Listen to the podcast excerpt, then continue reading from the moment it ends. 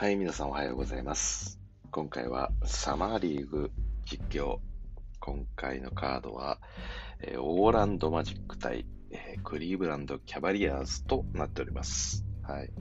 で、キャブスは前回ね、えー見たんですけれども、えマジックはですね、えージェーレン・サグスが見たいということで、このカードを選ぶことにしました。で、えーまあ、試合の開始前に、えー今年のドラフトを簡単に、えーおさらいしておきますと、えー全体3位指名が、えークリーブランド・キャバリアーズのエヴァン・モーブリーがおりまして、えーそして全体5位、オーランド・マジックのジェーレン・サグス、そして、えー全体8位、マジック、えーフランツ・ワグナーということで、多分今年のあの2巡目までの指名は、えーここまでだと思います。なので、えーキャブスのランモンビー、そしてマジックのジェーレン・サグス、フランツ・ワグナーを一つ注目ポイントとして見ていきたいと思います。はい。で、えーっと、今回の試合もちょっと遅れてはいますが、さあさあ、そろそろ始まるっていった状況ですね。最初はエヴァン・モーブリーとマジックの10番。これは、えー、サティップオフ。まずは、えーキャブスボールですね。キャブスのロスター確認しましょうか。えー、33番がいって、ああ、モーブリーが早速もらいましたね。モーブリーがターンアラウンドのジャンパー放ちました。33、35と、えー、ブロディッチ・トーマス、そして、えーイサク・オコーロ、えーエヴァン・モーブリー、そしてあとは、8番と、えー27番の、8番、えーラマー・スティーブンス、えーそして、カーバングルっていうんですかね。はい。になっています。で、マジックの、え注目選手、サグスは4番。はい、出てると思うんですが、あ、コーナー待機してますね、サグス。なんてひどいこと。そしてワグナーが21番。まこれもコーナーですね。両エース、若手を。サグスの3外れます。で、あと70番センターがいますね。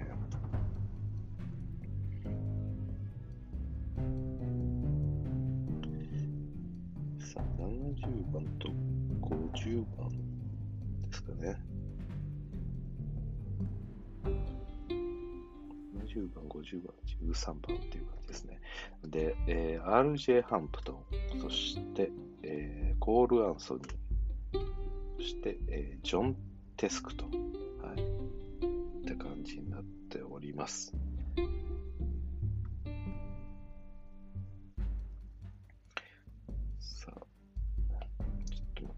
ジェーレン・ソース4番、ワグナが21番と。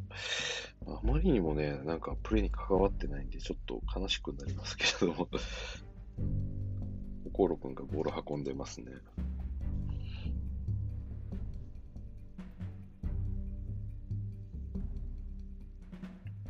なんかサグス、見た目があれですね。あの、あまりこう目立たない見た目をしてますね。あサグスじゃないですか、これ。ボールを持ってます。パスを出しまして、コールアンソニーからサグスに無事をして、そしてこのビッグワン使ってドライブを素晴らしいパスとしました。サグスから、えーこれが、そうですね、えーワグナーですね。ワグナーへの縦パスうまく通りました。さあ、モーブリーリバウンド、これは取れず、サグスがボールプッシュしていきます。そしてピックアンドロールはせずに、おーあちょっと変わった動きをしましたね。こうピックして、ロールマンと同じ方向に行ったんですよ。全く同じルートを走ったんですけども。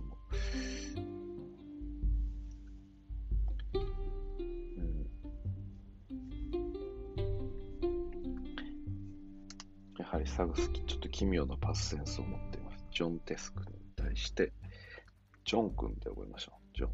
モーブリー早速下がりましたね。ちょっと早すぎませんか？私みたいに。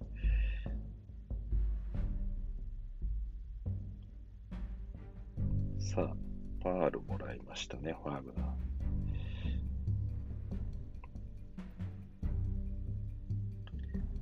キャブスの。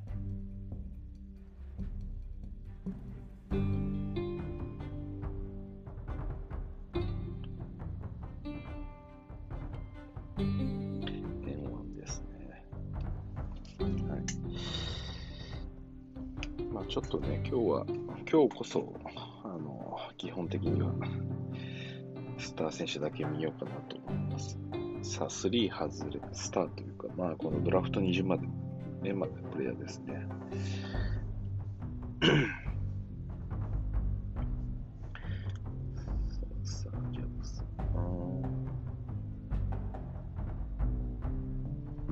オーラン。オーランドって今プレイヤー誰いましたっけ？ついでなんで適当に見ながらやりますか。さあ、3打っていって決めました、サグス。オーランド、ロスター。ちょっとディフェンスは見ておきたいっちゃ見ておきたいですね。ロスター。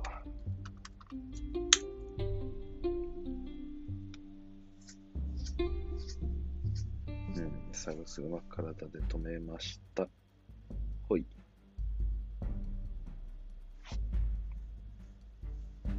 サグスのコーナー3。これ外れます。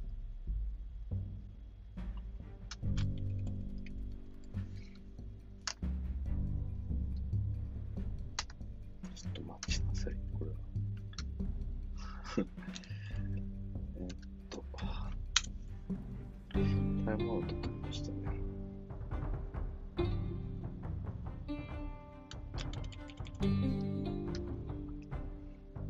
ランドのジングルスター。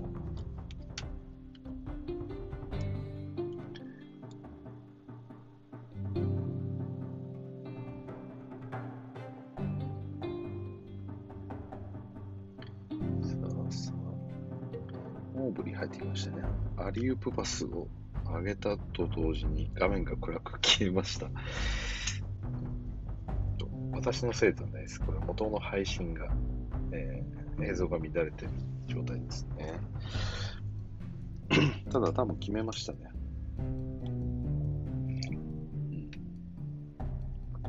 やっぱモーブリでかいですね。いいですね。うん。やっぱりでかいプレイヤーは好きなんで。マジックの61番、結構えげつない雰囲気なんですけど、何歳なんですか ?62 番。やっぱり29ですね。ジャニス・ティマ。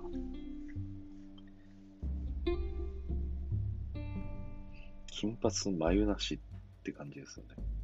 自分で剃ってるんでしょうか ?13 番。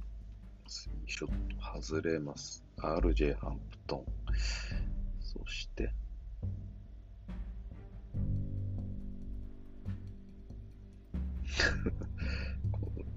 コールアンサーが淡白なディフェンスをしました。そしてサーグスが長いパス通しました。この、えー、ワーグナーに対して。そして62番、3外れます。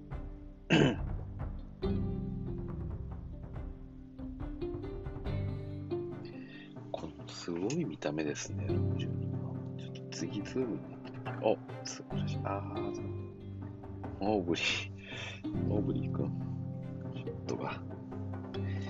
はいはい。ちょっと今の好きな確認しますかね。あ、ESPN のロスター、ちょっと見やすい気がしますね。顔写真もあって。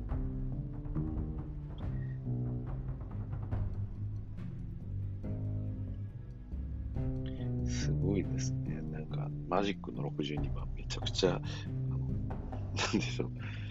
ちょっと言い方悪いですけれども、チンピラ感がやばいですね。だって、あ、タトゥーは NBA 選手いっぱい入ってますけど、金髪のオールバックで眉毛がすごく薄いんで、そういう雰囲気が漂いまくってます。肩着の雰囲気ではないです。さあ、ブリックを使ってくれ。モブリックスペースを潰してしまった。長いパス入れて、もうブリポスト、ジャンプショット外れます。このムーブ覚えられると結構困るんですよね。まあ、AD とかもそうですけど、すごいででかい選手っていいんですけど、ポストでボール入れてから、その簡単にね、ジャンプショットとかばっかりせん確率ってすごく高ければそれでいいんですけど、簡単にそのジャンプショットをチョイスされると、あー、ノーブリーシュート安定しませんね。ちょっとこれは、まだしばらくかかりそうな予感。まあ、見ますか。サラリーを見ながらだと誰が主力かが分かりやすいですね。あー、マーケル・フルツがいるんだ。そうだ、マジックは。フルツって、もう帰ってき来たんでしたっけ？怪我、怪我をしてましたよね。まあいいですね。たまにはこうやってサマーリーグを通じて それと合わせて NBA をこう振り返っていくとみたいな。フルーツ。あ、ステータスアクティブですね。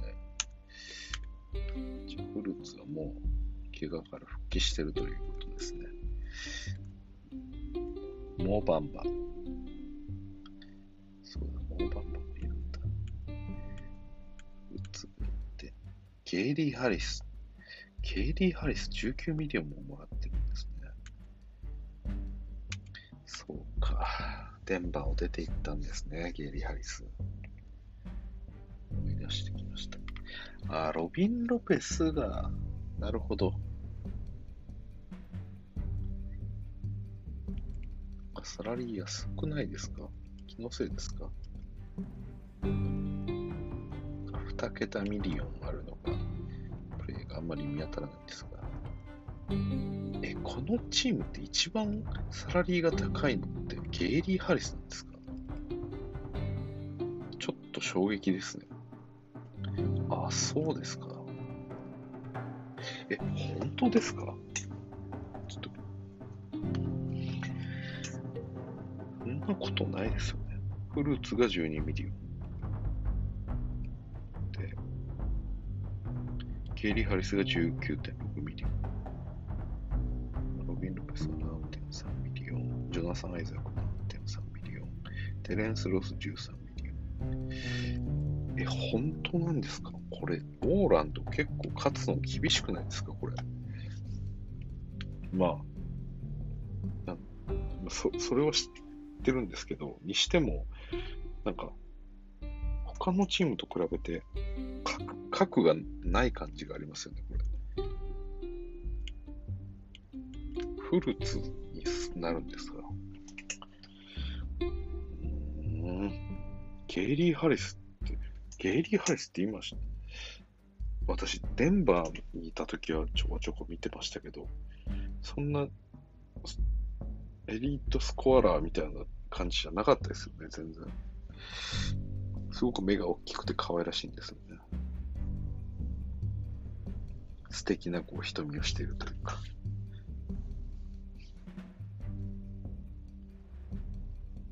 クリッとした目をしてるんですね。あ、そうですか。結構驚きですね、マジック。マジック、これ本当にあれですね。であれば、まあ、どんな感じか知ります。あ、でもサグスはそうか。そうか。あ、なんか面白そう。51番、これコールアンソニーですか？違いますね。タジえ、マコールっていうんですかね。マコール。マコール君、ジャモラントみたいな体格してますね。ジャモラント好きの私としてはつい反応してしまいます。ちょっとオーランド、今年のこの 今、サマーリーグの子たちを大切にしたい。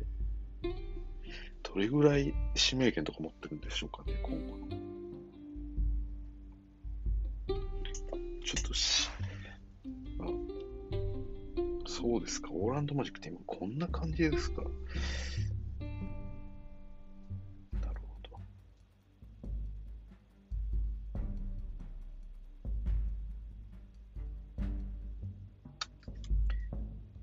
グナーが2人いるんですね、オーランドには。モリッツ・ワーグナーと、今回のフランツ・ワーグナー。ワグナーコンビ。あ、ジャモラント風の選手だ。マコール。顔は誰でしょう？あ ?C って言えば、あの誰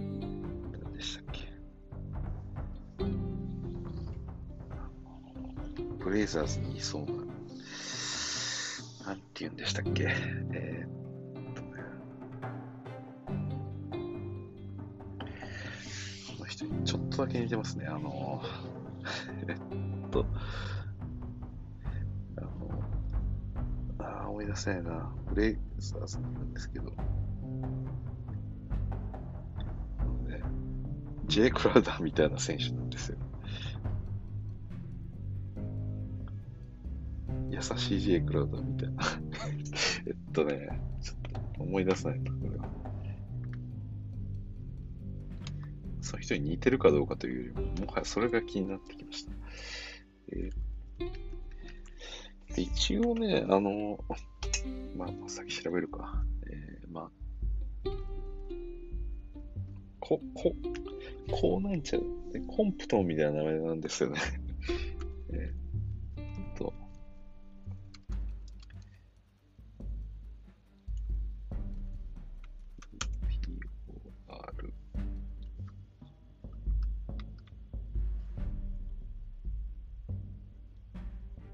ビントンだ。そうだ。コビントンです。はい、残り5秒でフリースローをもらいました。オーブリー君。ただ、外してます。オーブリーはなんかその体格的には、こう、なんでしょう。クリス・ボッシュみたいな雰囲気がありますけれども。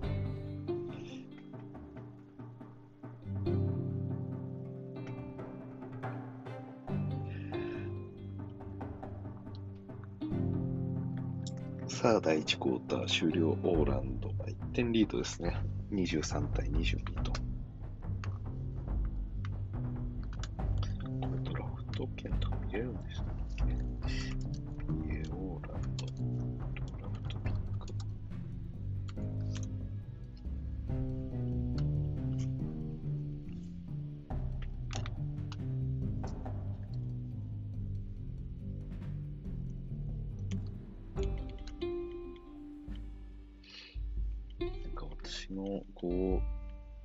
NBA まだ見始めて3年ですけれども、まあ、少しずついろいろ見るようになってきましたね。まあ、少しずつ。うん。サマーリーグとかそこまで見なかったですからね、去年とかは。まあね、やっぱりこう、なんでしょう、コロナじゃなかったからっていうのは大きいですけどね。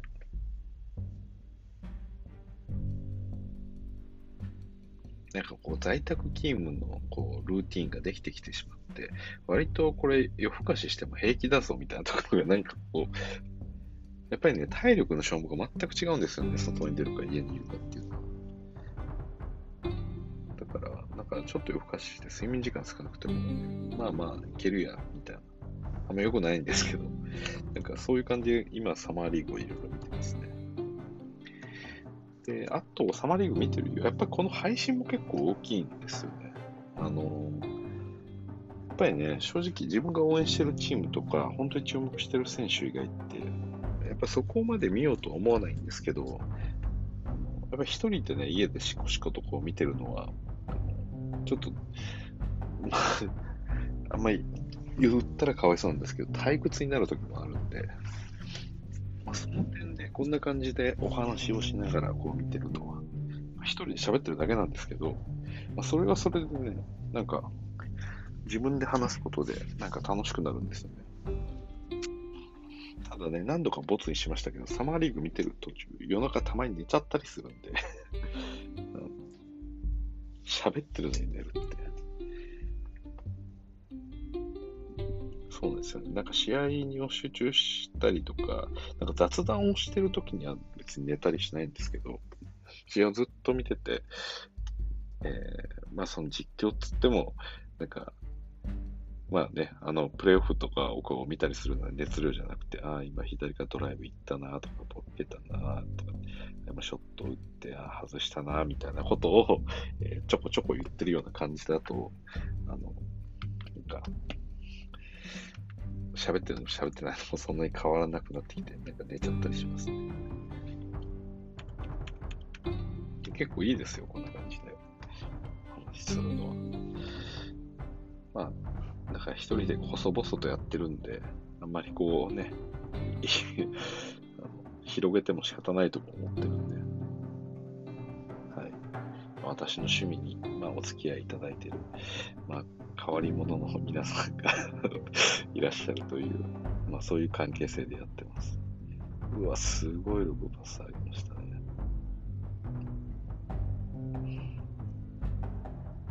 あ、マコール君。ジャモラント風のマコール君。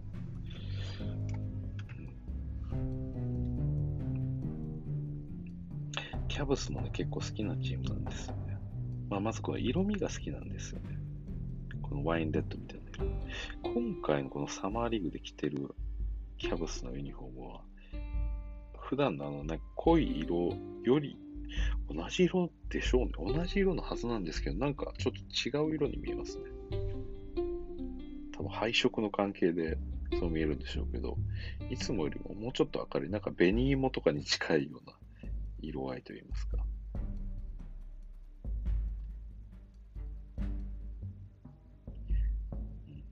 そうです。こんな感じで試合を乱すとね、ちょっと、すやすやと、眠ることもあったりなかったり。うわ、オコロ君うまいですね。ドライブしてから逆サイドにキックアウトパス出しました。よくあそこのパスが通せますね。なんかレブロンとかルカとか当たり前のようにやりますけど、なかなかああいうキックアウトパスって出せなかったりしますよね。おイージーなショッ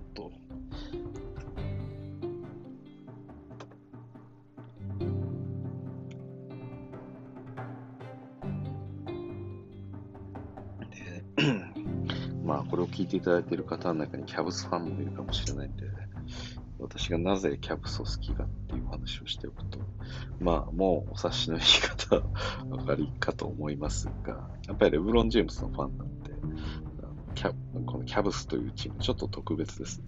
まあ、キャブスというか、まあ、オハイオというか、アクロンというか、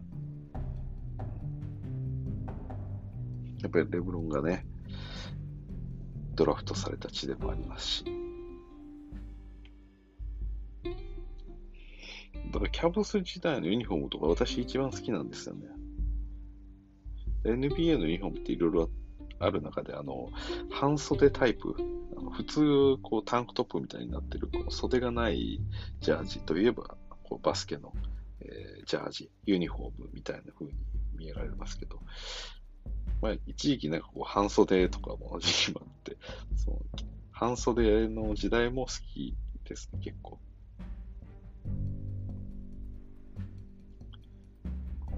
いいショットでした。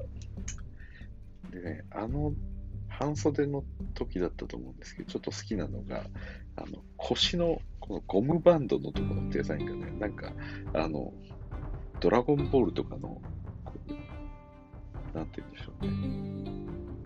ちょっと中国のエッセンスが入ったような、そういう舞踏家が着てそうな、腰巻きみたいな雰囲気のデザインなんですね。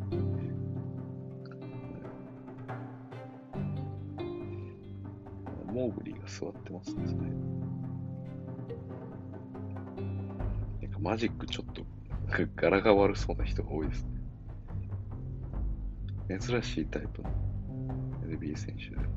53番、マジック53番。イグナス・ブラデ・デキリス。はい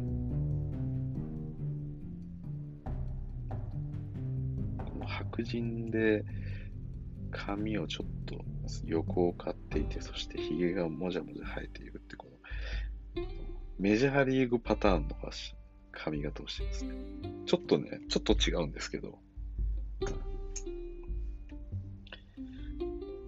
メジャーリーグはめちゃくちゃ白人が、やっぱ NBA に比べたら多いですよね。あ、モーブリー帰ってきましたね。モーブリーまたジャンパー、ネイルの位置から次うまく決めましたね。まあ、今ぐらいだったらいいんですけどね、ポスト、まあ、私はこう AD とかも見ててやっぱり思うんで、このパワーフォワード AD が入った時に、トでね、ボールをもらって、それを、なんでしょう、こうサイズのミスマッチがあるのに、簡単に、あの、ターンアラウンドとか、なんかこう、フェイダーウェイとかを選択して、そのシュートを外すのを見ると、もっとリムにアタックしろってすごい思っちゃうんですよね。リムアタックすればね、ファールとかもらえるんで、だからこのモーブリーもね、まあ今のところこう、なんかね、中間距離でジャンプショットよく打ってますけど、多分もっとリムアタックした方がいいんですよね。今も3打って決めちゃいましたけど 決めりゃもう正義ではあるんですけど。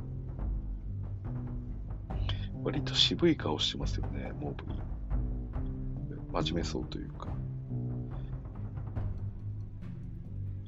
まエイトンタイプであるか、エイトンタイプでないかと言われれば、エイトンタイプの顔立ちです。だからなんだと言われればあれですけど。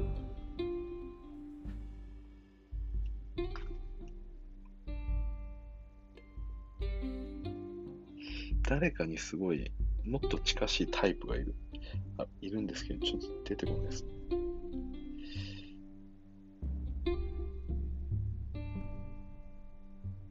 なんか見た目はね、ボルボル系統少し思わせてくれますけど。でも、KD という存在がいなければ、ボルボルまあでもそうか。今、KD という存在がなければ、ポルボルがみたいなタイプに期待をすることもなかったみたいなことを言おうとしたんですが、よく考えたら、おお、すごいダンク来ました。おころくん。ポスタライズです。まあ、おころはね、私の好きなプレイヤーなん、ごいですね。このセンターですか、これ。71番、オランドの。71番、セブンフッターの3つ ,3 つガードという、えー、プレイヤーから、ポスタライズのダンクを決めてしまいました。心くん。あサグス入ってますね。サグスからまた、えー、ワグナー、フランツ・ワーグナーに、キックアウトパスが出て3うまく決めました。サグスが出てるとき見ましょうかね。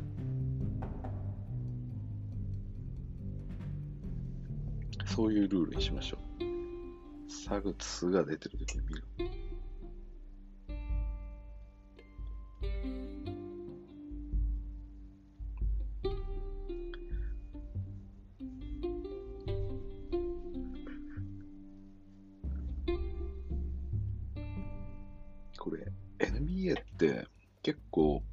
サマーリーグとか、まあ、まあ、要は NBA に入るまでとこの大学とか高校みたいなところって結構筋肉量が違うじゃないですか。体のタフですから。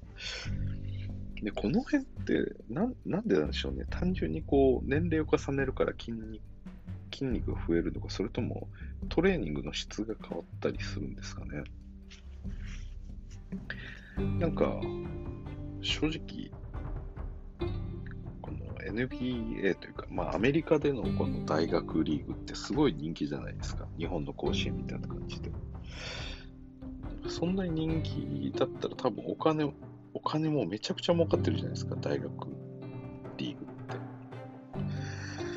それならこう、ね、で、結構 NBA とかの、まあこういうセット、アサイメントというか、このオフェンスもいろいろ大学のコーチから、それこそ、えー、何でしたっけ？あ れ、えー、と忘れした。アルファベットの何文字かあ、UCLA カットとか、まあそういう UCLA とかで使われてたような戦術とかが NBA で、えー、採用されたりだとか、まあ別にね、大学は大学ですごく優れてるんで、もっとこう、単純に筋力、筋力をつけさせたりみたいなことあんまりやらないんですかね。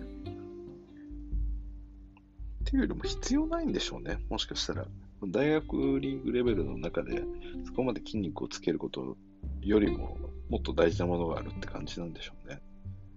プロになるといろいろね、身体能力だったりとか、ある程度こう落ち着いてくる部分もあるんで、まあその後は筋肉つけるみたいな方が、なんか良かったりするんでしょうね、きっと。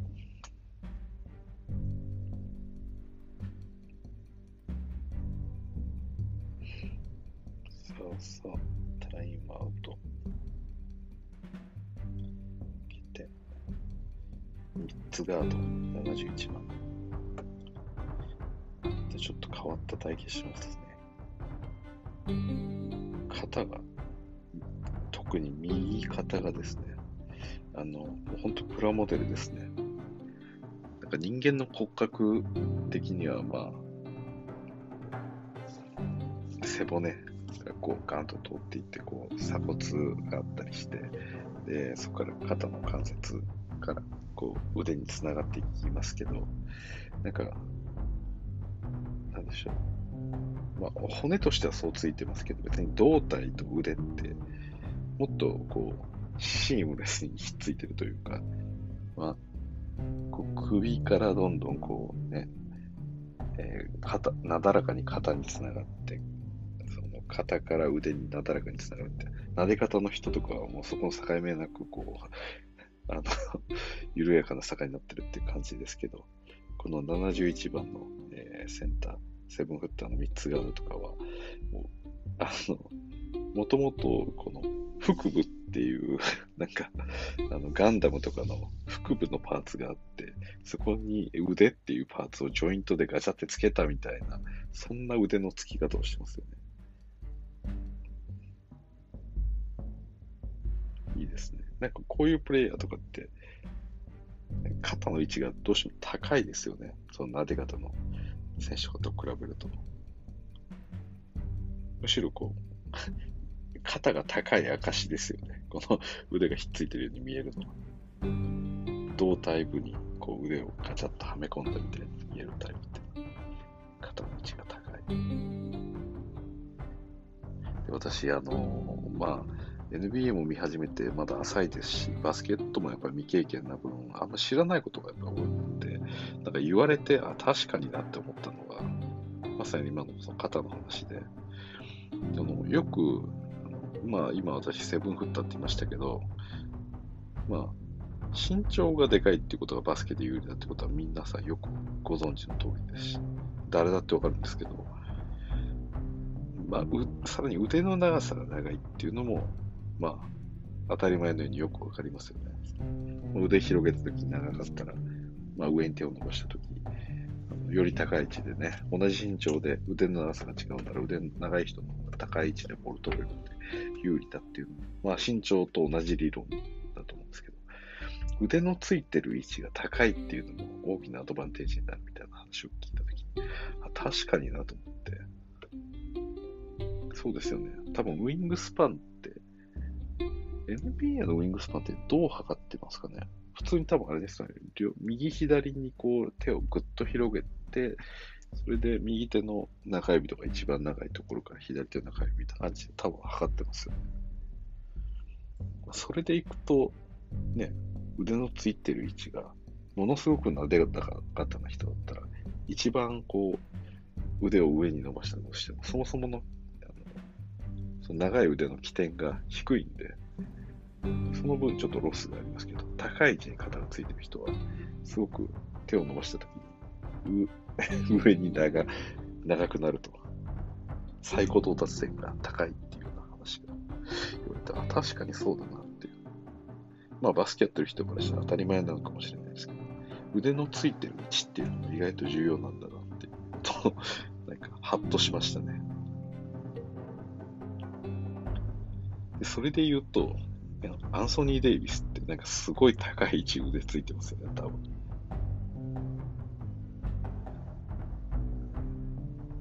なんか、私は結構ね、この、ま、かっこいい。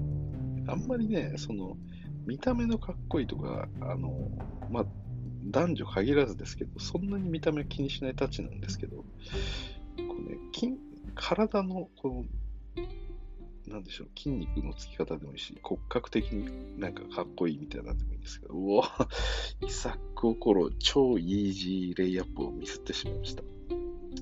今、エヴァン・モーブリーがね、バックドアに対してうまくパス合わせたんですけど、もう、これはひどい先輩です、オコロ君。モーブリー君の1アシストを見事消してしまいました。ハイライトに切り取られてもおかしくないような。モープリーはパスもできるんだぜ、みたいな。でもこれって結構ありますよね、NBA の中で。あのこのシーンはこれがあったから、こう、ハイライトシーンとしてすごく有名な、まあ、ダンクでも、こう、なんでしょう、スリーポイントでも、あの、いいんですけど、ハイライトシーンでやっぱり相手があってとか、そのアシストであれば、アシスト先の相手がいて、ようやくこうね、絵として映えるかどうかっていうのが決まっちゃうんで、例えば、えー、昨年の、えー、まあ、最もこう、ね、バズったダンクといえば、えー、昨年のドライチルーキー、アンソニー・エドワーズのポスタライズだと思うんですけど、まあ、その相手っていうのは、えー、ユータ・渡辺でしたね。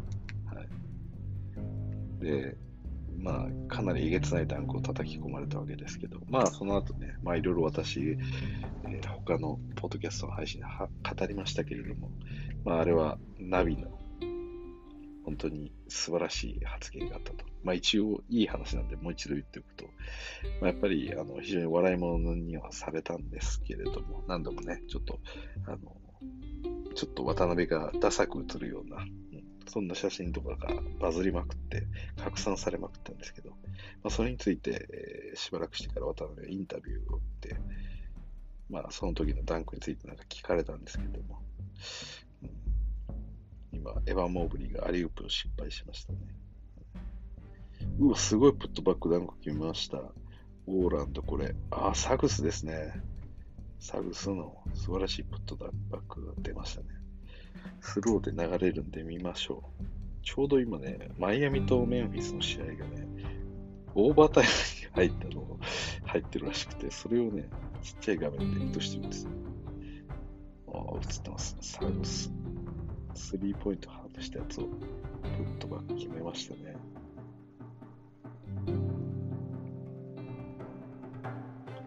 はい。もうなんかちょっと、ね睡魔が襲っていて、ぼーっとして話していて、同じようなことを話したり、話がブツブツ切れ出したら、ちょっと申し訳ないんですけれど、何の話してましたかね。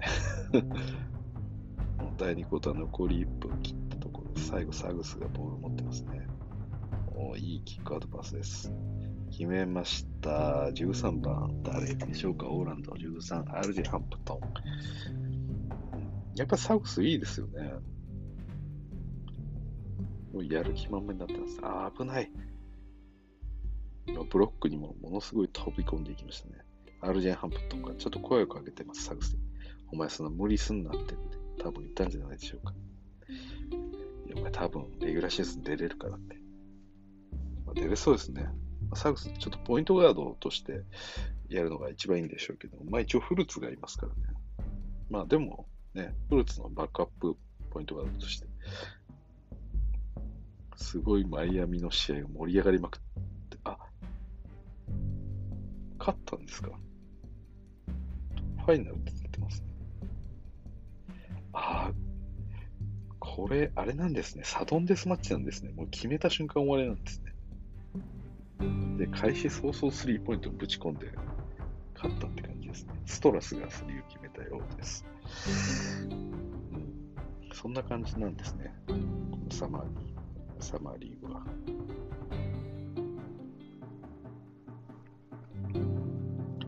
さあ、3打ちました。全然見えない画面がちっちゃくて分割されてます。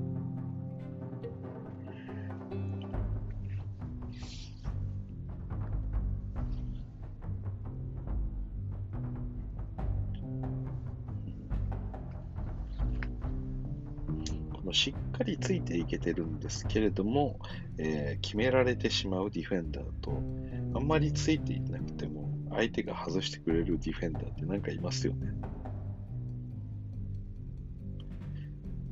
だから結局のところ、なんでしょう、バスケットも結構メンタルが大事なんで、あ、第2クォーター終了しましたね。45対40、えー、クリーブランドのリードです。えー、後半いきます。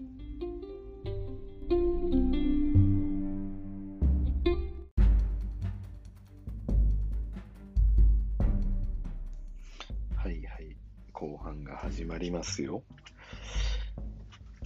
オーランドボールでスタートです。サグスがポイントガードをやってますね。ああ、ここ3打てないのか。70番。なんかでかいですね、オーランド。さあ、RJ ハンプトンを止めたのはモーブリー。ああ、ですが、あ、モーブリーじゃなかったですね。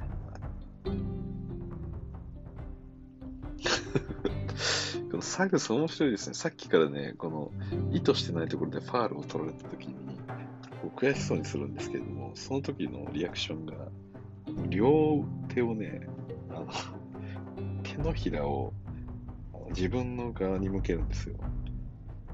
で、なんて言うんでしょうね。あの、こう下からね、両、その腕をこう、ぐいっとこう持ち上げるというか、なんでしょうね。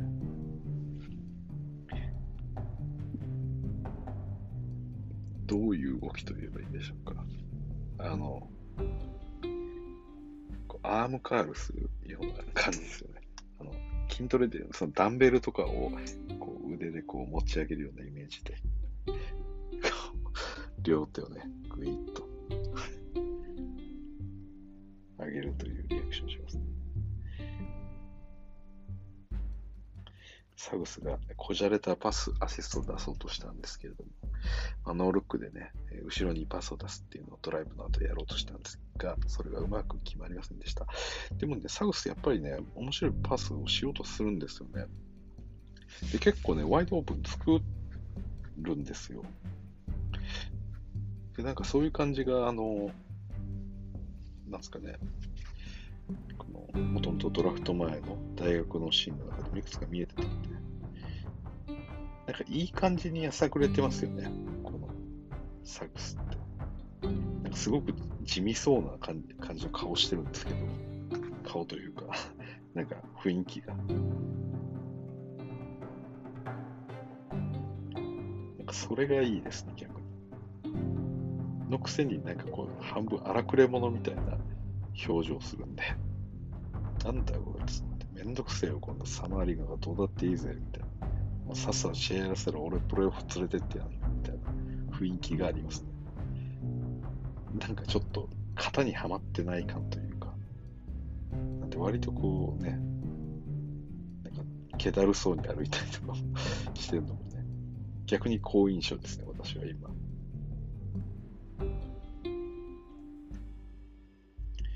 サグス。まあでもね、ここでワイドオープンができてるからって言っても、まあ別にもちろんそのディフェンダーの問題もあるんで、まあ一概にだからいいとは言えませんけれども。割と落ち着いたプレイヤーですよね。この、あんま余計なことをしないタイプというか、う余計なことっていうのは、なんでしょうね。まあ、プレイとしても、その、まあ、自分がプレイメーカーになった時の、プレイ自体もそうですし、あと、こう、ムーブとしてもね、もうなんかフェイクとかにガンガンガンガン動く、引っかかるよりかは、もうて大体でこうついていけてればいいだろうぐらいのちょっと抜いた感じがありますね。サグスめちゃくちゃ怒ってますね。この、ワグナーにすごい怒ってます。ちょっと見返しましょうか。今ちょっとね、ディフェンスのローテーションのミスがあって、イージー、えエンドライン、ダンクさせてしまったんですよね。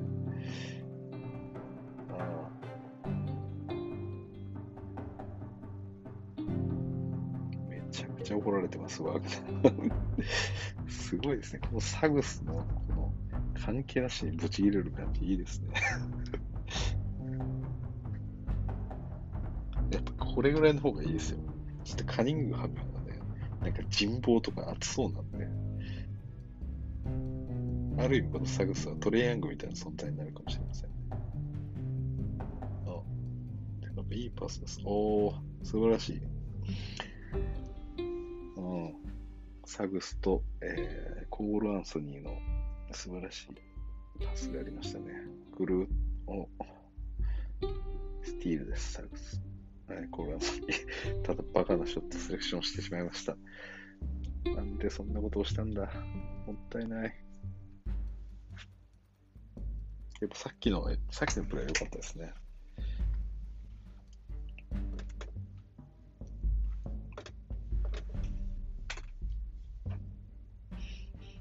オーランドちょっと 不思議な香りがしますね、オーランドからは。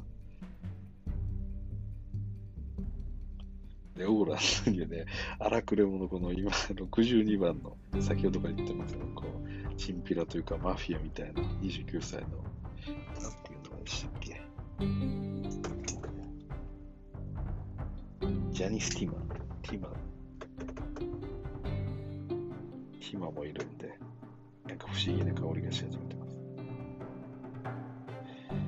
いや、サグスちょっと面白くなる気がするんですよ。なんかこう、なんでしょう。秘めたるものを感じますね。なんか 私結構常々、おっと、思ってることがあるんですけど、この人間のポテンシャルっていうことにおいて、なんか将来社会的にか、まあ、仕事でもいいんですけど、まあ、大きなこう成功をする人ってやっぱりこう型にはまってない部分っていうのはやっぱり大事なんじゃないかなと思っていて、まあ、もちろんねその、まあ、単純にこのアイディアとして型にはまらないアイディアを出せるっていうこともそうですしのなんですかねあの他人の意見を気にしないことって結構大事なことだなっていうのは本当に思うんですよね。なんか世の中、こう選択すること、特にこう、何か大きく前に進もうとすることって、大半がすごいリスクを持ってるじゃないですか。前に進もうとすることっていうのは。だから、得てして人はこう、やめた方がいいというか、失敗する可能性の方が高いっていうこう判断をしてしまうという。ただ、その判断をしてしまうと前に大きなこの一歩っていうのはやっぱり踏み出せないんで、そのあたりはね、他の人の意見を聞いたり、大体こういうことが成功するだろうみたいなところで物事を選択して判断したり選んだりしてる人は、なかなかあの大切な時にそういう攻めた判断ができないように思うんですよね、私は。やっぱりいろんなものを、幼い頃にいろんなものを見すぎるってことも私あまり良くないと思っていて、なんか夢があるものだったらいいんですけど、なんでしょうね。例えば、あのすごい、年、まあ、別に、これ決まった話でもないですけど、一つの例えとして、都市部とか、この、で生まれ育ったりしたときに、いい面もすごくあって、周りの動きがすごく見えるんで、自分もこう、落ちづらいみたいなところもあるかなとも思うんですけど、逆に言うと、その他人と同じようなこう動きというか、社会がどんな風に動いてるかっていうことがこうイメージしやすいというか、まあ、仕事をしてる人たちも含めて、いろんなビジネスをしてる人がそこに集中してるんで、まあ、いろんなものがこう見えると。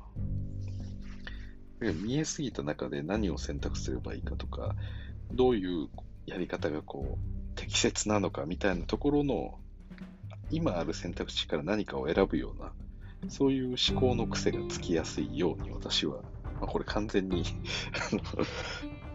はい、雑なんですけど、そういうふうに思うんですよね。だから、まあ、逆に本当に何もない、それこそ山の中だったりとか、そういうところで、えー、育った人たちっていうのは、あの、他比べるものがないんで、うまくいかなかった分時には、とことんこう道を外れたりとか、ずれてしまうことがあるんですけど、それがいい方向に離れた時には、えー、飛び抜けていいものができるとように私は思うんですね。だからそこがこうなんか人間の可能性があるというような気がしてるんで、それがさ、おすごいダンクが出ました、サグス。わかっこいいね。私はやっぱサグス好きですね。このコール・アンソニーとサグスの、サグスね、このツーガードの、え、オフボール結構いいんですよね。うん、これもね、なんでこんなスペースが生まれたんでしょう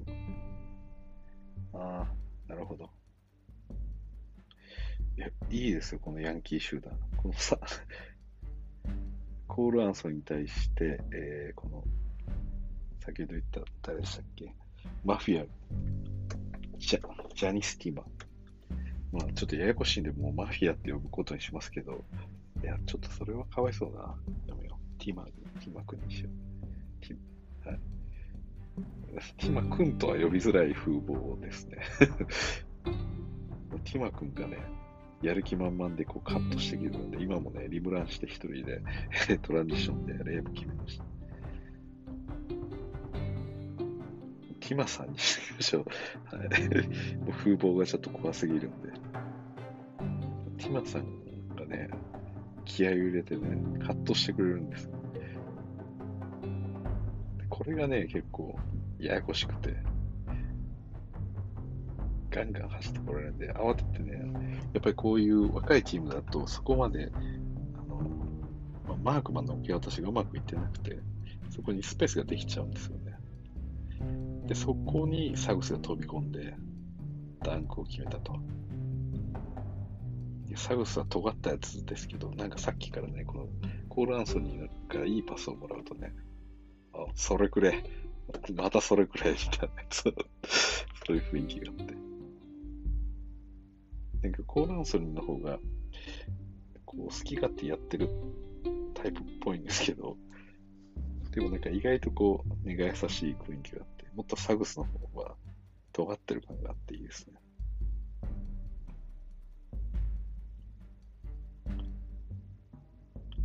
エヴァン・モーブリー、ああ、モーブリー、えー、ティマさんの上から決めてきましたが、うん。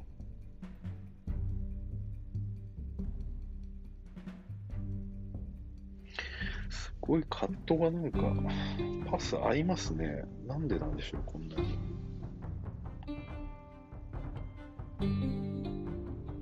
バックドアがガンガン通りますね。そして逆に キャブスのパスは通してくれないですね。おお、いいパス出ましたね。サグス。ああ、ちょっとこれ、スリー外れましたけど。もう一回見ましょうか。このオーランドのチーム結構いいですよ、これ。ああ、素晴らしい。え、これね、1個前のプレーもね、モーブリーが左のウィングでボールを持っていって、でサグスが逆サイドののコーナーの担当だったんですけど、結構ね、このボールを持ってる人間の目線とかもすごい見てて、そこからディフェンスを、どこにパスが出るかっていうのをちょっと予想してるんですよね、サグスが。それで今はスティール、あ、またスティール出ましたね。こいつはね、おまたここでワイドオープン3を出せました。そこに飛び込んできた、えー、キマさん。そして3を打っていったら、これは、ね、バックボード当たっちゃいましたね。面白いですよ、このオーランド。今のところ、この若手チームの中で私一番オーランドが好きですね。サマーリーグの中では。サグス、炒めましたか？大丈夫ですね。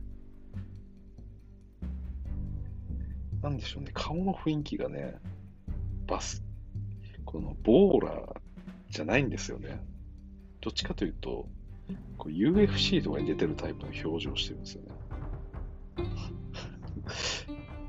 これね、ちょっとサグス、の、もし皆さんね、お時間あるようでしたら、このサマーリーグのオーランドの試合見てほしいと思います。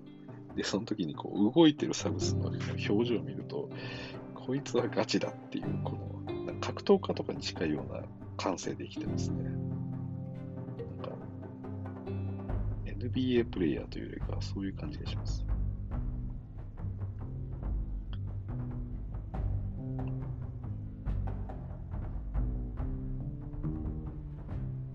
ちゃくちゃ悪いこととかしそうですね まあ、そうじゃないとは思うんで。ちょっと冗談として いいも悪いもないですから、いいプレーをするやつがいいんで。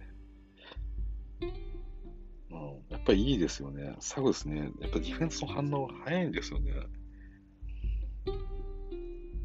まあ別にすごいディフェンスがめちゃくちゃいいわけじゃないんですけど、今見てる感じ。ただ、あの、なんでしょうかね。こうなんか勘が鋭いんでしょうね、きっと。すごい。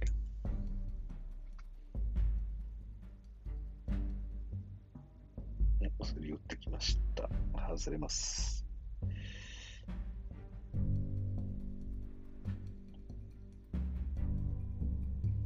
うん、自分が関係ないときにはとことんなんかやらないところも、まあ、割といいですね。やっぱそれって結構大事なことだと私は思ってるんで。やっぱ人間集中力100%続かないんで、それに100見てることってできないんで、でどっかに集中してるときはどっかを見見れなくなるんで。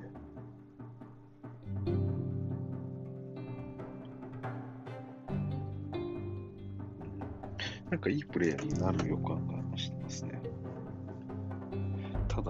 もうちょっと武器を持ってくれてると、本当使いやすいというか早い段階でこうスターターとか取れる気がするんですけど、今のところ、まあその、なんか度胸がありそうな感じとか、まあ、ゲームメイクとかも多分できそうな感じはすごくいいんですけど、まあ、フルーツからこう、と下げてってなると、ちょっと攻撃が欲しいですね。あ、ちょっと今面白そうなシーンがタイムアウト中あったんで、ちょっと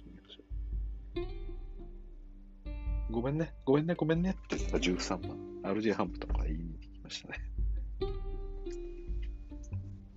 ああ、多分さっきの、この、ああれですね。このサークスがすごい、ディフェンスの時にブロックで飛び上がって、ちょっと危う、落下がすごい危ない落ち方をしたんで、ちょっとやめとけやめとけっていう感じで止めに行ったんですかね。サグスって気合入った時すごそうですね。うん、うん、うんやっぱり落ち着いてますね。え、今もね、これ、サグスがえ、ネイルの位置からドライブ切り込もうとしたんですけど、相手のフォワードにガンと止められて、でターンアラウドしてる時に、近くにいた相手ディフェンダーが、サグスの見えない角度からこれ、忍び寄ってるんですよね。で、今ちょうどもうサンドイッチされてる状態なんですけど、その状態でフェイダウェイを打とうとしたんですよ。でフェイダウェイを打った時飛び上がろうとした瞬間に、あ、これ挟まれてると思って、その後ろにいる味方に投げたんですよね。で、これで後ろワイドオープンなシチュエーションを作ってるんですよね。で、これって結構難しいと思うんですけど、私。まあ、その打った3は残念ながらエアボールだったんですけど、だよく分かってません。どこでその位置を把握したんでしょうかね。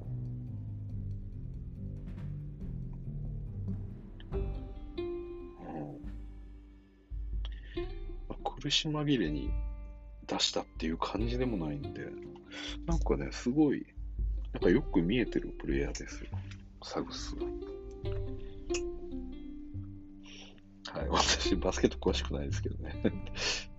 はい。まあ、あくまで、所感としてあんま参考にはしないでください。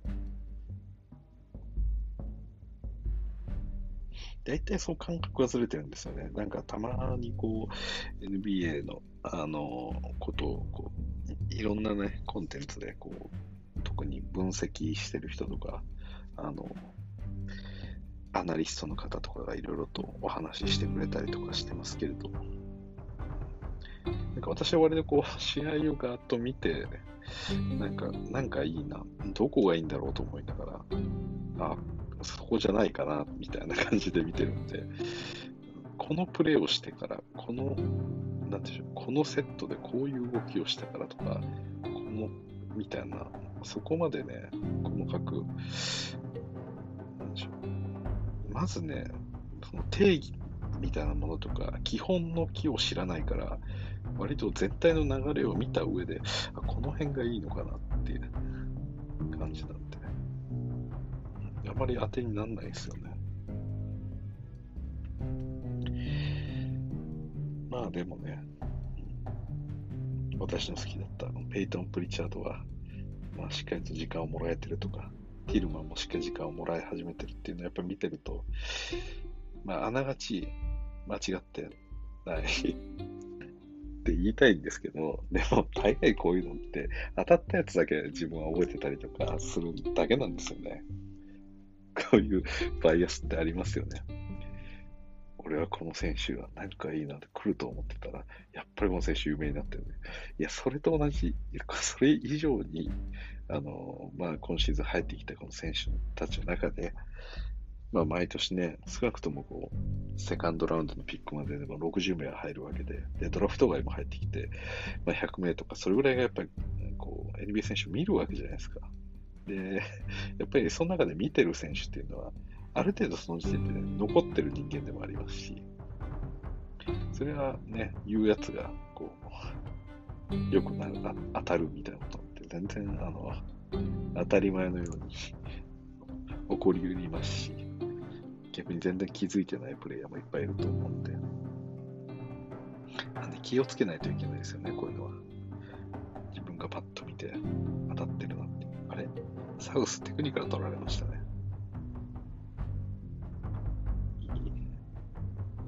まだ言ってますね。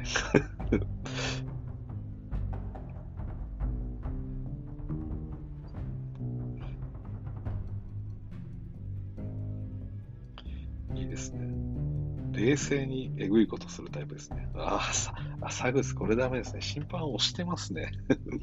抗議ついでに。おいっつってついてますね。それはテクニックが取られます、ね。ていうか、一発退場食らってもおかしくないですからね。審判を押したりしたら。基本、触っちゃダメですよね。審判はやっぱり。代わりに RJ ハンプトンが言ってくれてます。RJ ハンプトンがサグスの面倒を見てますね、さっきから。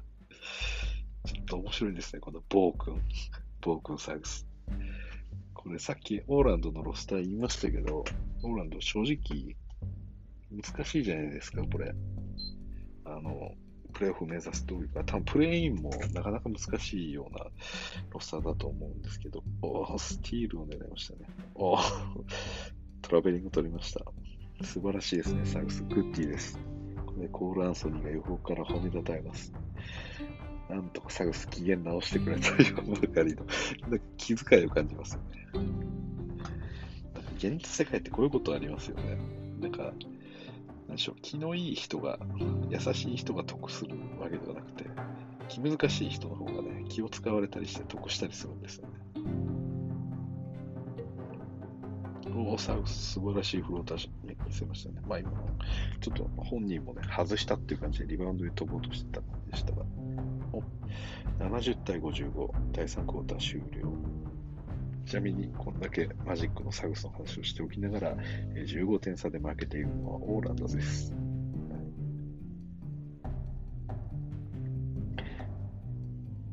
いつの間にこんな差がついてしまったサグスは下がってますね。はい、いや、やっぱりオーランドの試合見てよかったですね。面白いですね。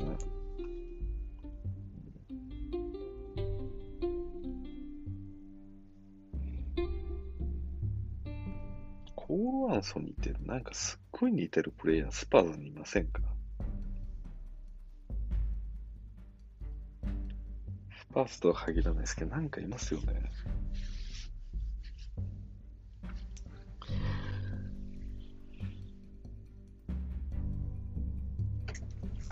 まあ、昔のパティ・ミルズみたいな、なんか雰囲気もある気がしますけど、なんかちょっと違うような気もする。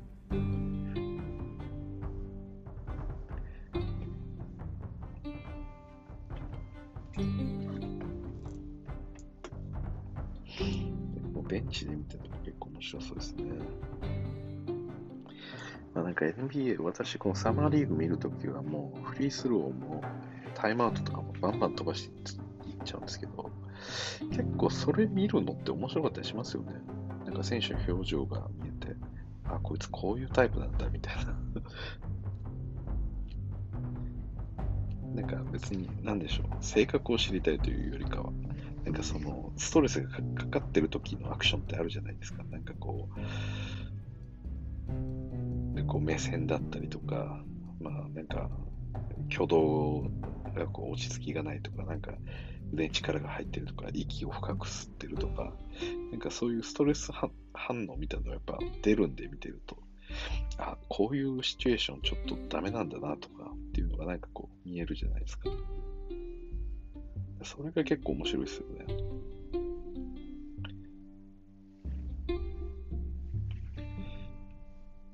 さあ、エマン・モーブリ、これファールもらいましたか。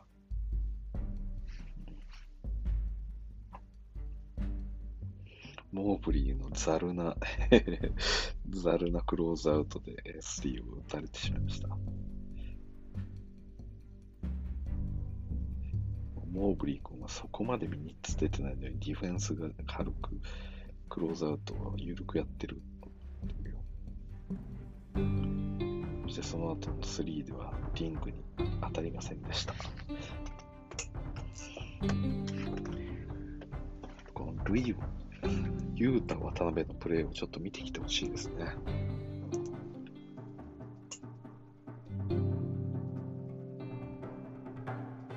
まあ、言ってもね、ドラフト3、あ、3位指名ですか？モーブリーは。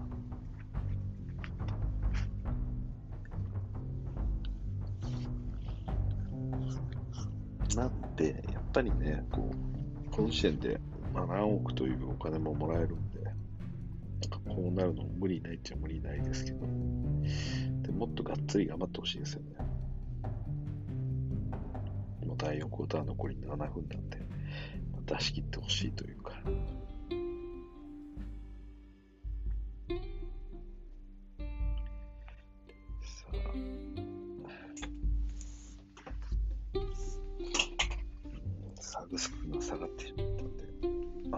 ドアのパス。これは通しましたね、モーブリー君。でかいやつがパス出すってロマンですよね、なんか。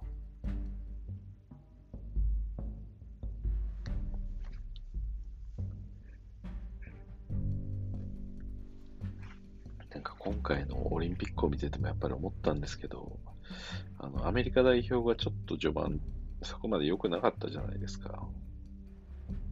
だかまあ結構負けがとも込んだりしていたのを見てて、なんかすごい寂しい気分になったんですよね。なんかアメリカってやっぱり NBA 選手なんで、みんな、それがなんか負けるって、まあ FIBA ルールって多少ルールの違いはあるにしても、なんかそれすらも圧倒するような感じでやってほしかった、やってほしいなって気持ちにやっぱなるんですよね。なんかこぱり世界最高のものを見てたいですし、まあ、もしそれが NBA じゃなくて、あのユーロリーグとかに変わるのであれば、別に私もユーロを見る見ますけど、やっぱ一番いいものを見ていきたいなって、一番いいものっていうのは、なんか一番興奮できるもの、一番こう、動きとして、まあ、人間じゃね？えみたいなものを見たいんで、それが NBA 面白いんですよね、結構。私は。なんかその、同じ人間とは思えないみたいな感じが好きなんで。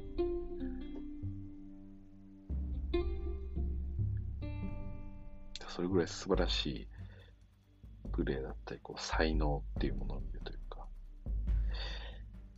なんかこう、漫画とかでもあるじゃないですか。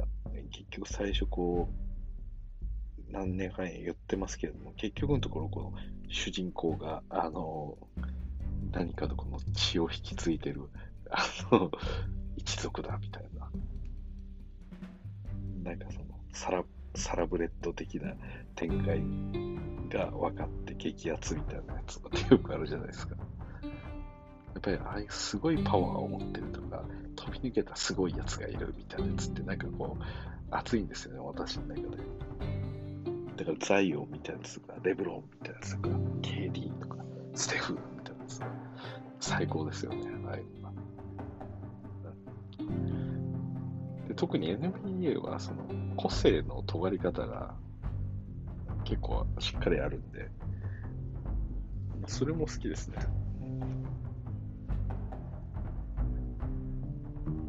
だからルカだってそうですし、まあ、それこそルカとトレイヤングも、まあ、前回のね、こうプレーオフでの強烈な個性をまた一つ見せたと思いますし、別にどんな形であろうがね、やっぱりこう、すごいなって思わせてくれるものはやっぱりあるんで、それはその精神的なものでもいいですし、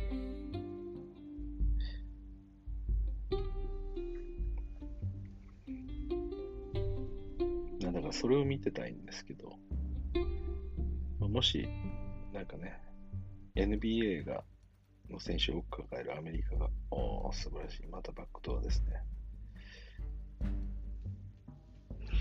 でそういう、ね、一番すごいと思ってたものっていうのが、なんか別にその突出してなかったっていうのはちょっと寂しいね。だからやっぱり、まあ、面白いリーグであってほしいですけどね。どうなんでしょうね。ただ結局この NBA っていうのは世界最高峰のリーグですけど、アメリカのリーグなんでね、サッカーとかってもう国際的じゃないですか、もっとオープンになっていて。だから、それこそバスケットとかでも、ユーロリーグって正確にはないんですよね、多分。サッカーとかもないですよね、多分。なんか、こうスペインリーグっていうんですかね、リーガ・エスパニョーラとかいうんですかね、があったりとか、えプレミアムリーグとかですかね、イギリスだと。イギリスというかイングランドですか。まあなんかそういうのありつつも、ユーロリー、あのまあ、ある一定のタイミングでそういう戦いがあってみたいな。そのあたりのこの交流がすごい広いですよね。開けてますよね。そういう海外サッカーとかは。その点結構この NBA はもう完全にアメリカって感じなんで。まあでもね、結果的にもうアメリカだけのリーグじゃなくなってきてますからね。それこそルカだってそうですから。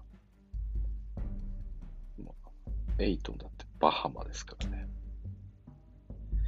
まあ、ヨキッチはセルビアですし。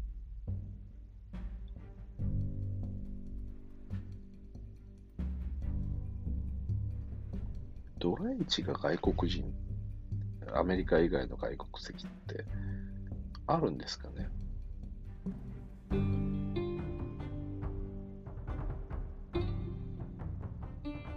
ルカとかもドラフト1位じゃないですからね。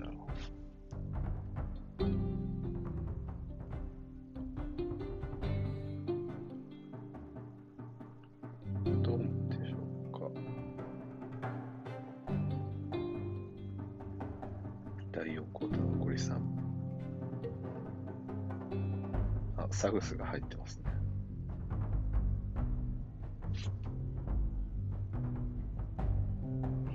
さあ、タイムアウト。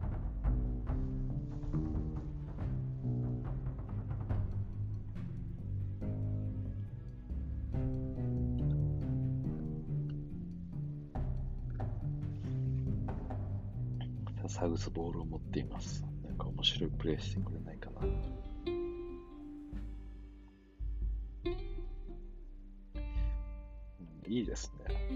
ぱオーランドなんかいいんですけどね。なぜ負けてるんでしょうか。内容的にそこまで悪いとは思えないですけど。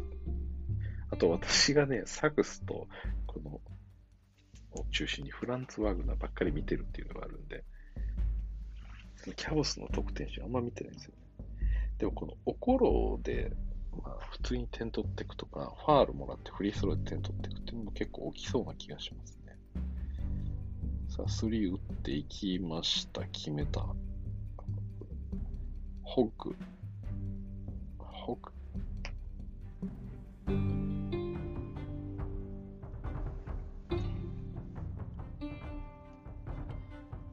さあ、コロクに対してサグスがついてます。おお、サグス。素晴らしいですね。あー、もったいない。もったいない。今ですね、オコロ君がボールを持った瞬間、これダブルチームに行ったんですよね。簡単に渡してたまるかっていう。まあ、それも素晴らしかったですし、このね、誰ですか。ああ、そうですね。えー、フランツ・ワーグナーと、えー、このサグスによるトラップでダブルチームを仕掛けて、ピックでね、モーブリーが来たんですけど、そこを、えー、そのモーブリーのマークマンであった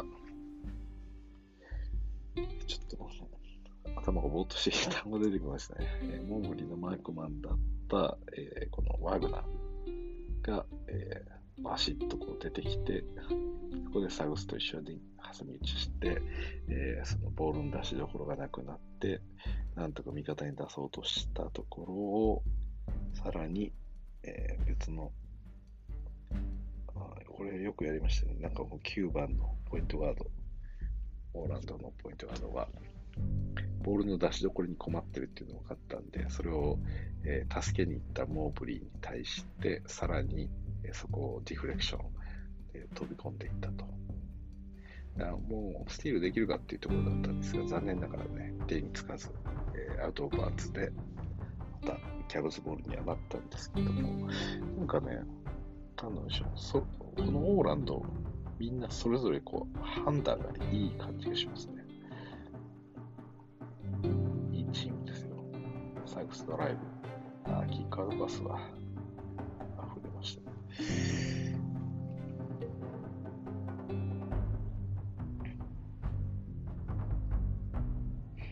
さそうですけどね、サイクス。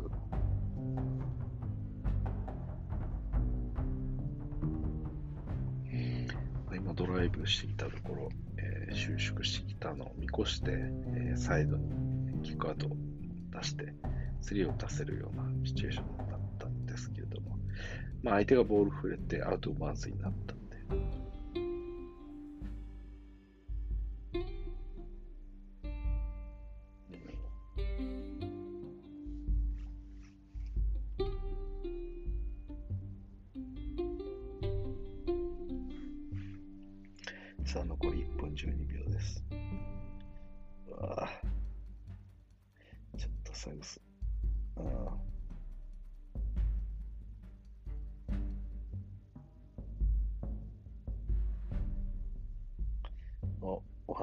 ドライブ行った。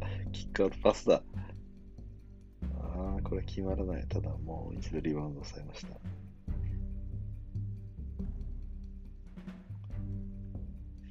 サグスの指示、サグスはボールを寄せていったんですが、ボールもらえませんでした。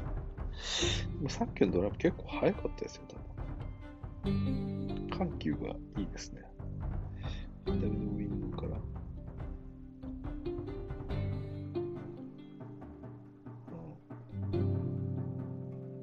心をぶち抜いていきましたね。心をぶち抜いてそのままキックアウト。まあ、そんな抜かれ方するとね、もう逆サイドのことでもよろしくないんで。うん。いい感じです。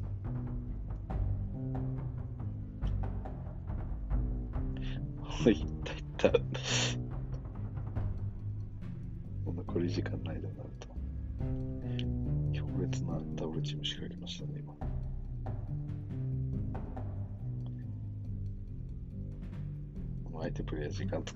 ってなると、そんなこと許さねえよとばかりにダブルチーム仕掛けていく。ファールもらいましたね。あと、おころくんですか？おころくんですね。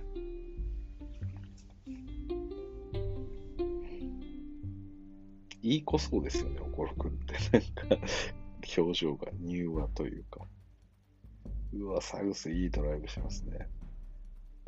はい、しました。これ結構いいんじゃないですか？少なくともコロには止めれないですよ、サグスは。また今も抜きましたからね、ドライブで。今日は15点。13分の6と。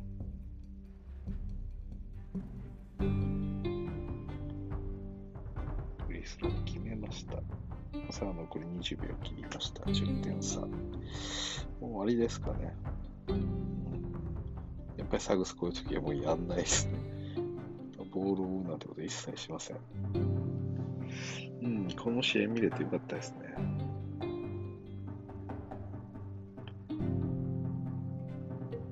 この世代の最強になろうとしてるからね。あの、いいよ、もうめんどくせえからよって。すごい みんながね、サウスをね、ポンポンポンポン叩いて慰めてるんですよね。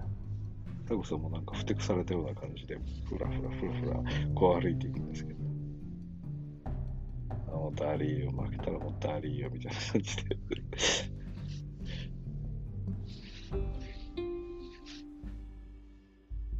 やっぱりこういうところからもね、別にだるいがかっこいいとか、そういうわけじゃないんですけど、どうでもいいことにはとことんこだわらないっていう姿勢がいいというか、いやここぞというとこ時にこうやってくれそうな感じがありますね。逆にこのモーブリー君とかはすごくいい、いい、いい子そうですね、ちょっと。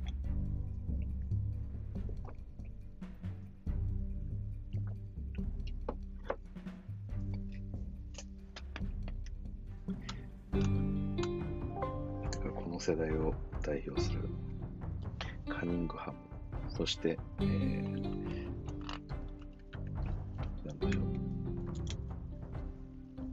このモーブリー、モーブリー、あの、そうですね、だからカニングハム、えー、ジェーレン・グリーン、ジェーレン・サグスぐらいがこうライバル関係として、まあ、みんなこうポイントガードでやってくるとなんか嬉しいですけどね。まあでも、ジェーレン・グリーンがそうですね。はい。なんかバチバチのポインポイントガード世代みたいな感じになると、ちょっと面白いですね。まあ、ルカとね、トレイも同じようにやってますけど、まさにその関係性になりかねないですね。だから、エイトンののところを、まあ、このモーブリーがやると。そして、まあ、サグスが、えー、サグスはトレイヤング枠、そして、えー、カニングハムがルカ枠をやって、ジェイレン・グリーンはどうしましょうか。まあでも今このし、どうですかね。現状のサマーリーグの段階では、まあ、一番いいルーキーって、ジェーレン・グリーンなんですかね。はい。といった感じで、試合は終了いたしました。はい、しれっと。で、えスタッツの方をちょっと見ていきましょうか。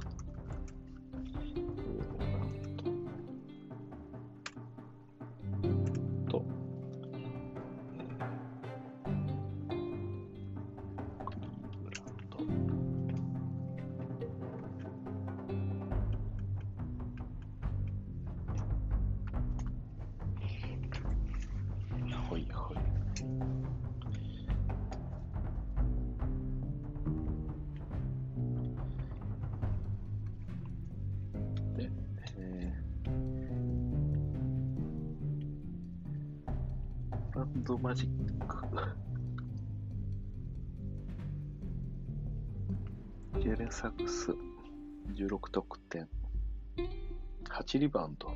すごいですね。サグス8リバウンドもやってるんですか？そして5アシスト。これ多分ね、アシストもうちょっと伸ばせますよ。3とかガンガン入ってくると。うん。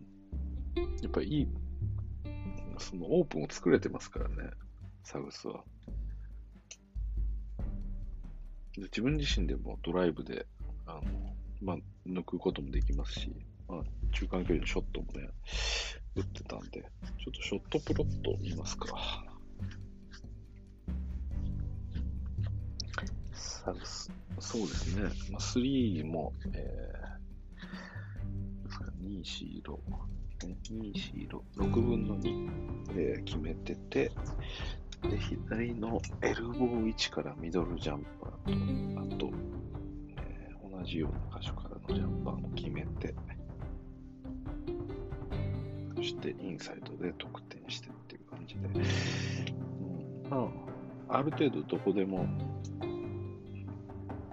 まあ、やれるんでしょうね、きっと。まあ、これでももうちょっとこう、サイズとか大きかったらさらに良かったんですけど、まあなんかこうチームのね、精神的支柱になってくれそうな感じであるんで、それをどどうするかですよね。なんかこう、めちゃくちゃ特化したものをなんか見せてほしいですよね、少し。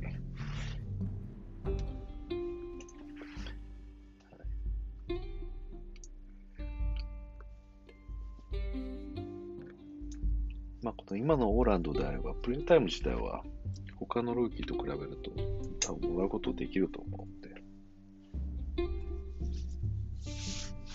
それはサグスにとっていいんじゃないでしょうか。もう好き放題やれるんでね。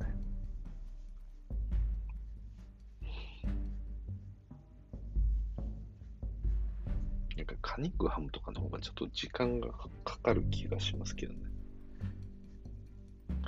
なんかその、なんでしょう、す、すごいリーダーシップを持っていて、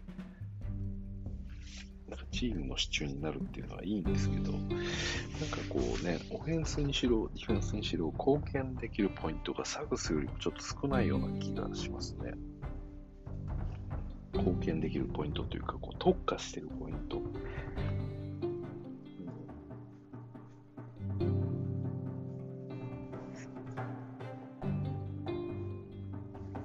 サグスも今、尖った感じですけど、まあ、いろんないいベテランプレイヤーとか、特にね、なんかすごい負けん気が強そうなんで、NBA の世界でトップトップ選手たちと当たった時に、なんかすごい燃えるんじゃないかなって気がしてるんですよ。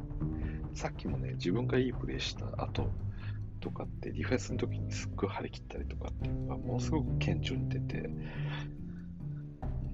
だから強い相手と当たったりするといいんじゃないですかね、これは。はい。なんで、この日、チームトップの リバウンドを取ったサウスです。絡んでいってましたからね、リバウンド。5アシスト。多分これシモーブリーが6アシスト、7リバウンド。めちゃくちゃオフェンスリバウンドも取ってます。はい。ただね、モーブリー、フィールドゴール33%なんですよね。やっぱこれはいただけないんですよね。これ、え本当に AD を見たときにこうは感じる歯がゆさと同じですね。サイズがあって、動きもそこそこ速いんです。速い。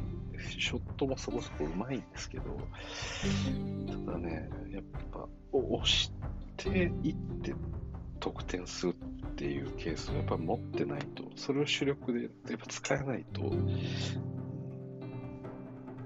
ちょっとね、ここのモーブリーにボールを持たせるっていうのやりづらくなるんですよね。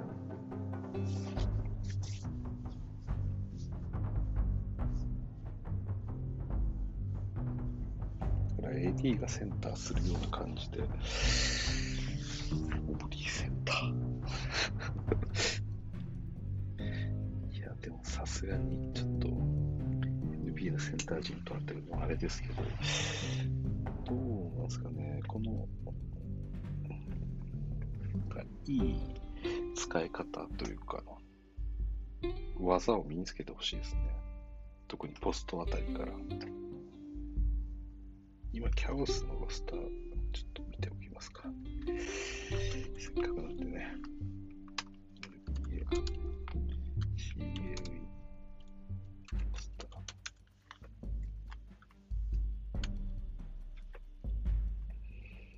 フォワードって誰がいましたかね。クリーブランド・キャバリアーズ選手っていうのが一覧が、この Google の検索ページの中で、こうね、ポッと出てきてるんですけれども、そこにバレジャオがいます。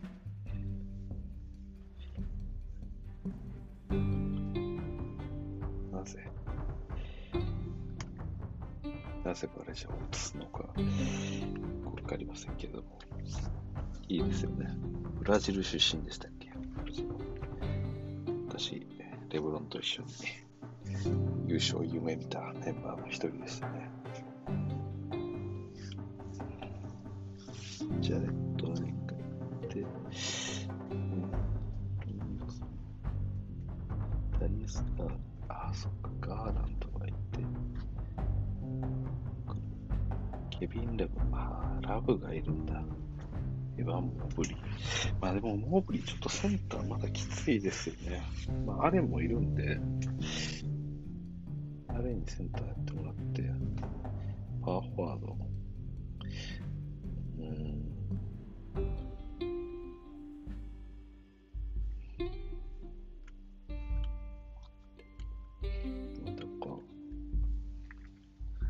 今日、このアシスト、7アシストもやってるんだったら、ポイントフォワードみたいな感じでもいいんですかね。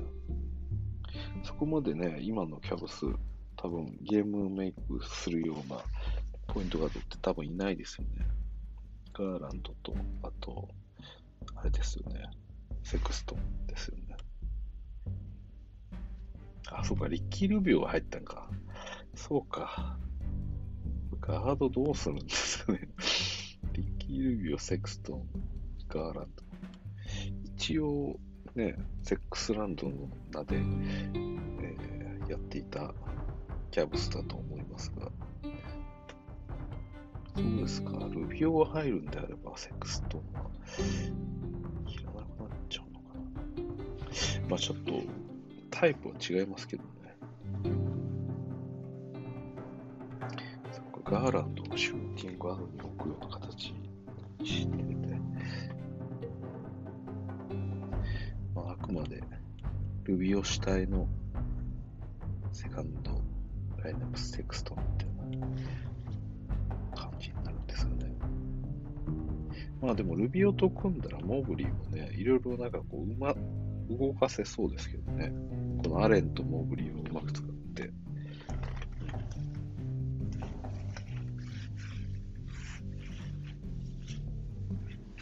そうか、アレンよりもモープリーの方が身長高いのか。なるほど。でも多分モープリーの方が動けますよね、おそらく。悩ましいですね。これ2ビッグ体制あるか。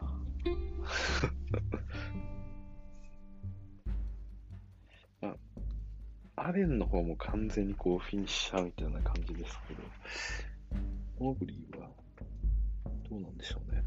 ハンドルするんでしょうか。はい。といったところで、このクリーブランド対、えー、オーランドマジック。まあ、試合としてはね、えー、と、結果は94対84で、えー、クリーブランドは10点差で勝利したような形となりました。ただね、やっぱり見ててサウス面白かったんで、またちょっとね、オーランドもやっぱり見たいですね。開幕スターターとかだったら最高ですけどね。オーランド賭けに出たなっていう。この1年をサグスにかけるみたいな。そしたら面白いですけど。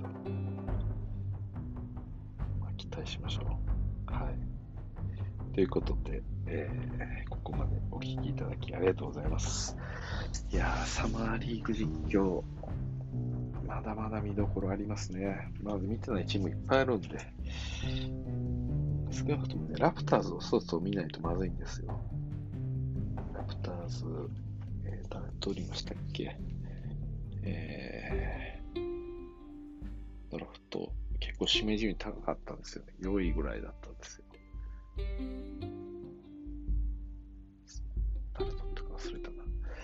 まあ、それもありますし、えー、あとね、あの、まあ、ゆうた渡辺も次ぐらいから出ると思うんで、それもぜひ見たいなと思います。はい。